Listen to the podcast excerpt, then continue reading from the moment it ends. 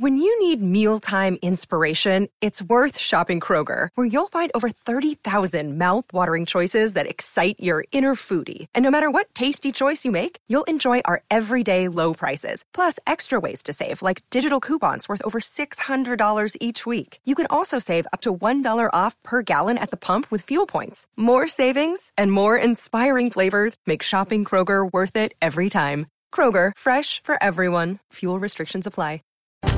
Esta semana que termina ha sido noticia el Galeón San José. De nuevo, esa leyenda que se ha convertido en realidad porque finalmente hace algunos meses se logró llegar al sitio exacto donde está esa embarcación. Pues de nuevo está en la opinión pública, está entre nosotros por una decisión del Tribunal Superior de Barranquilla. La historia es tan complicada y lo que significa extraer ese galeón de la época de la colonia del fondo del Mar Caribe, que hoy en el radar hemos invitado a un hombre que conoce muy bien todo lo que tiene que ver con el derecho del mar. Nos va a contar qué tan fácil es emprender una posibilidad como esta de extraer el galeón de las profundidades submarinas. Todo lo que hay en torno a este asunto que hoy sigue siendo noticia. Antonio José Rengifo es profesor en Derecho Internacional y Derechos Humanos de la Universidad Nacional y dirige justamente el Centro de Pensamiento sobre Mares y Océanos. Y es un gusto tenerlo hoy en el radar, en Blue Radio, en BlueRadio.com y también para nuestros amigos en las redes sociales Doctor Regifo, bienvenido al radar, muchas gracias. Gracias a usted, Ricardo, por la amable invitación. ¿Qué es el Galeón San José? El Galeón San José es un naufragio histórico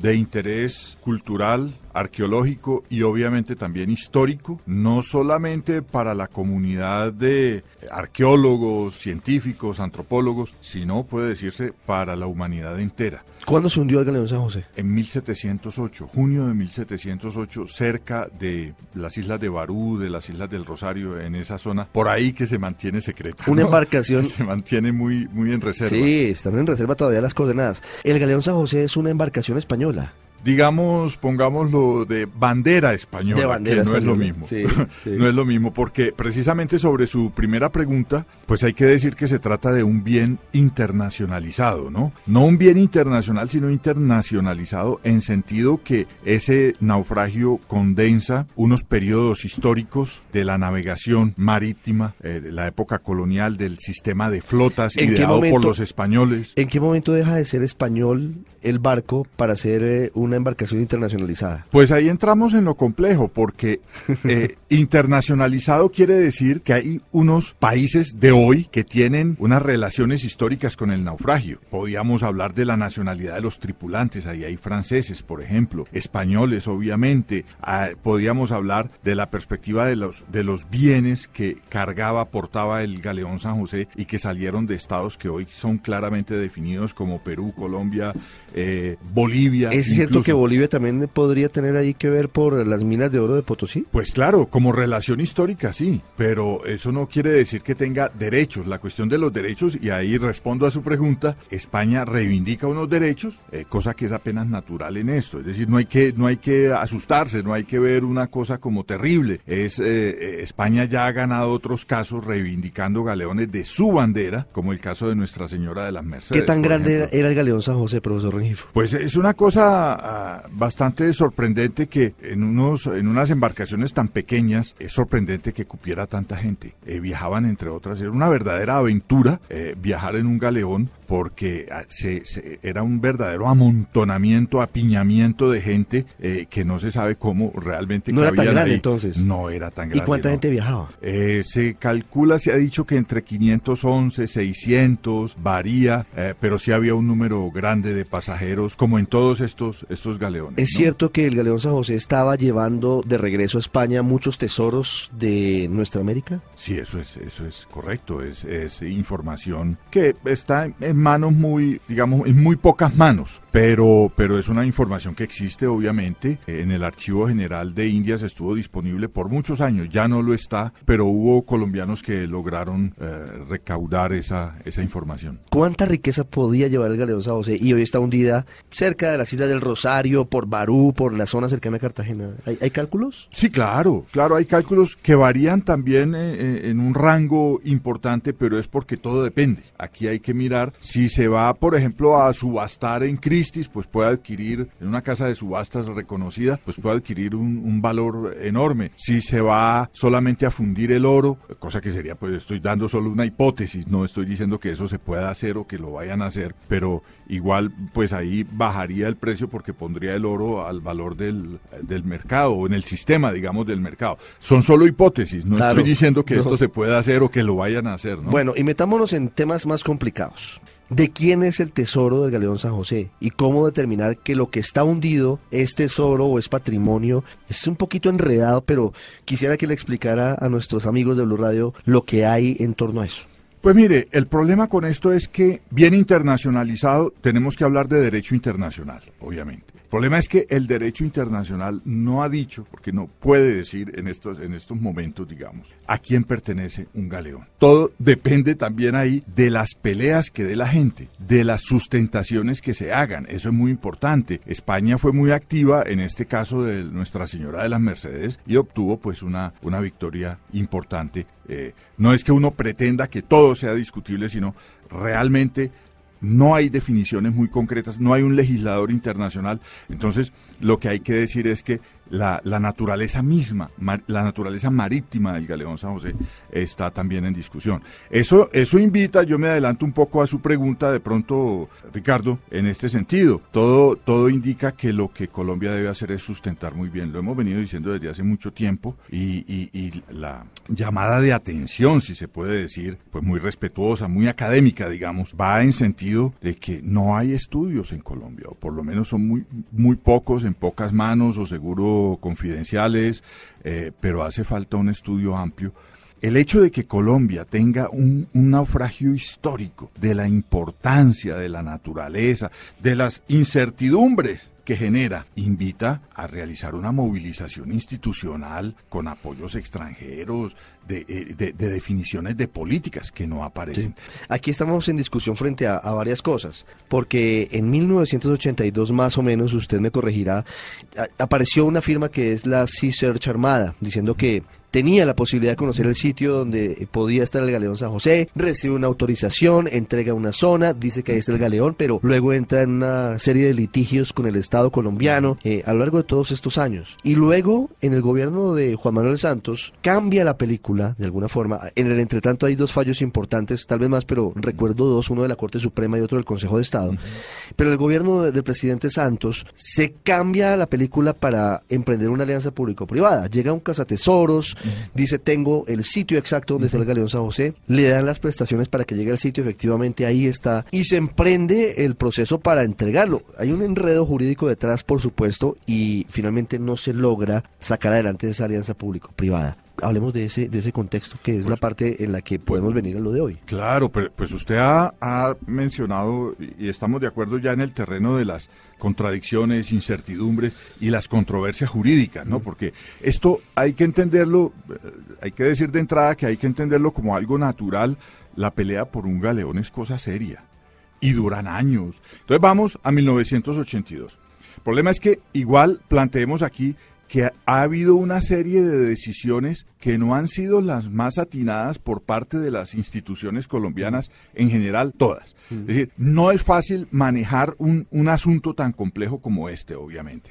Entonces, ¿qué tenemos? En 1982, la autoridad marítima le reconoce a la Gloca Morra, que después cede esos derechos a, la Sea Search Armada, le reconoce unos derechos, obviamente, mm. para el rescate del galeón. Vienen unas controversias, Belisario Betancourt, el gobierno del presidente, expresidente Belisario Betancourt, entra a tomar unas decisiones, a adoptar unas leyes, viene un conflicto jurídico, se empieza un proceso civil ante la jurisdicción civil para determinar qué parte le corresponde a la Sea Search Armada por ese reconocimiento de derechos y por ese, pongámoslo en términos de supuesto hallazgo del, naufragio en unas ciertas coordenadas.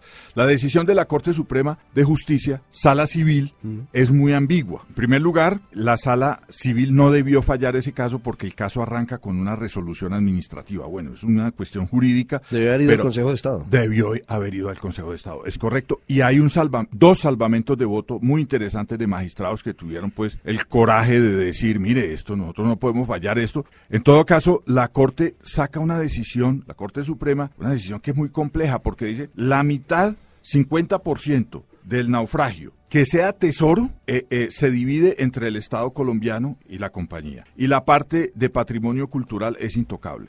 ¿Quién, hágame el favor usted y me explica, quién determina qué es qué? Exactamente. ¿Qué es un tesoro y qué es un, patrimonio. cultural de la nación? Bien, ahí hay un, boquete terrible porque ni el más avesado, conocedor, eh, arqueólogo puede, puede determinar eso. la, la demanda, la decisión en el Consejo de Estado fue promovida por quien le habla y un grupo pues de docentes que nos interesamos por demostrar que los títulos que tiene la Sea Search Armada no son legales. ¿Por qué? Porque hubo unas irregularidades, entre otras, sobre las coordenadas. Hubo unas irregularidades en, el sentido de que se reconoció algo que no era el galeón, pero que sí era el galeón, San José. Eh, eh, hubo unos, unos manejos, digamos, de procedimiento. El Consejo de Estado saca una sentencia también muy curiosa, donde dice más o menos esto. Eh, sí, han hecho un buen trabajo, esos, esos títulos, realmente hay unas ilegalidades, pero nosotros no podemos desbaratar eso, porque una acción popular no puede cambiar un acto administrativo no puede, no es posible derogar, declarar Se lavan las manos de alguna manera. Más o menos, pues no fue una, pongámoslo en estos términos, no fue la decisión más acertada. Eh, había los elementos para que se declarara la ilegalidad. Eso sirve para decirle a los abogados de la CISERCH Armada que, que ellos son la CISERCH Armada, no la Armada Invencible, ¿no? Porque ahora salen estos días con que ellos tienen la razón en todo, de que todo es pulcro. No, ahí hay unas irregularidades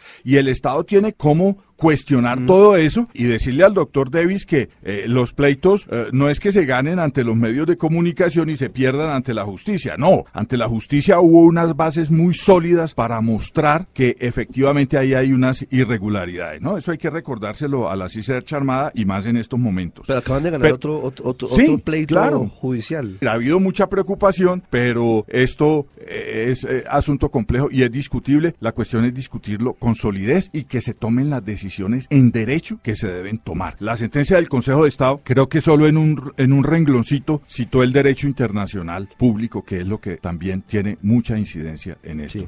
De manera que hay inconsistencias, perdóneme y termino, Ricardo, hay inconsistencias tanto en, en las decisiones tomadas por eh, el Estado, la parte institucional del Estado, como también, eh, hay que decir, las decisiones desde el aparato judicial colombiano no han sido las más atinadas ni responden a la importancia y a la trascendencia de un asunto como el naufragio del Galeón San José. Si los cazatesoros, se me va el nombre de la firma del inglés que trajo las coordenadas. MAC, uh, Marine ah, Archaeological Consultancy. sí, señor. Ellos traen las coordenadas. Le dicen a Juan Manuel Santos en su momento, tengo el sitio exacto, Dicen ellos, después de haber consultado los archivos de Indias, de haber eh, ido a bibliotecas históricas en Cuba y en otros sitios, efectivamente el sitio es, por lo menos eh, las imágenes que logramos captar todos eh, a muchos metros de profundidad, corresponden al galeón San José. Hoy, digamos que claro, las coordenadas están bajo reserva, pero ya se sabe en dónde está el galeón. Sí, claro el futuro cuál es, porque si se deshace esa alianza público-privada, ¿cuál es el futuro? ¿Cuál debería ser para usted, y esto para finalizar, doctor Rengifo, cuál debería ser el siguiente paso? ¿Y de dónde sacar la plata? ¿Y de dónde sacar todos los recursos técnicos, científicos y lo demás para semejante empresa? Hay dos, hay dos soluciones que son extremas, pero no en el sentido de radicalismo político, qué sé yo, sino en sentido de que o se deja el galeón ahí como está, o el Estado colombiano va a rescatar el galeón San José. Ambas son problemáticas, porque pretender... Ah, eso, es una buena disyuntiva. O claro. lo dejó allá, exacto. o lo decide rescatarlo. Y, exacto. Y la cuestión, ¿para qué y qué lapsos de tiempo? ¿Para qué? ¿Qué va a hacer usted? ¿Qué va a hacer el Estado? ¿Qué vamos a hacer las academias? ¿Cómo vamos a aportar en todo esto? Tomemos las decisiones que hay que tomar. Protejamos ese sitio histórico en el sentido institucional, jurídico.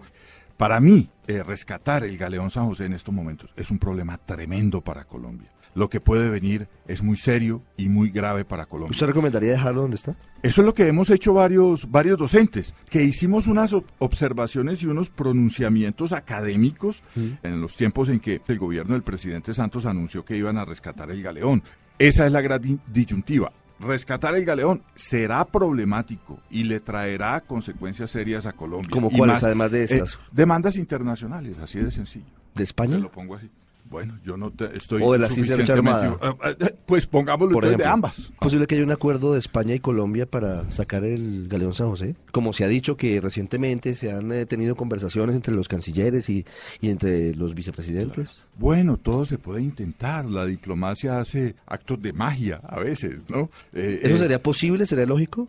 La cuestión es de coherencia y, y- y- y qué tan lógico, no solamente lógico y, coherente, sino también los pesos que hay y los intereses ya sobre eh, el galeón. Imagínense que eh, pues el gobierno anterior adelantó un proceso que reconoce a esta compañía MAC unas prioridades en esto, unas Esa sería otra primacías demanda, por ejemplo, si llegase a revocarse la muy probablemente. Entonces, la cuestión es, Ricardo, y puede parecer muy fácil lo que le voy a decir, sé que es muy complejo en cuanto a la implementación y a la puesta en práctica, pero la cuestión es dar un margen de espera para sanear la situación del Galeón San José y tomar unas definiciones. El saneamiento del Galeón San José no es solo la cuestión de la medida cautelar del embargo y secuestro y atender aquí un puntico, no, aquí hay que desarrollar una visión de conjunto que incluya políticas públicas sobre ese patrimonio y sobre ese bien, que incluya formas de enfrentar mecanismos, que los hay. Le repito, la Sea Search Armada no es invencible. Hay mecanismos para solucionar todos estos problemas. La cuestión es que se abra la discusión y que podamos hablar. Tal vez por eso hay que agradecerle a usted que haya abierto este espacio hoy aquí, Ricardo. Muy amable. Profesor Regifo, muchas gracias. A usted muy gentil, Ricardo.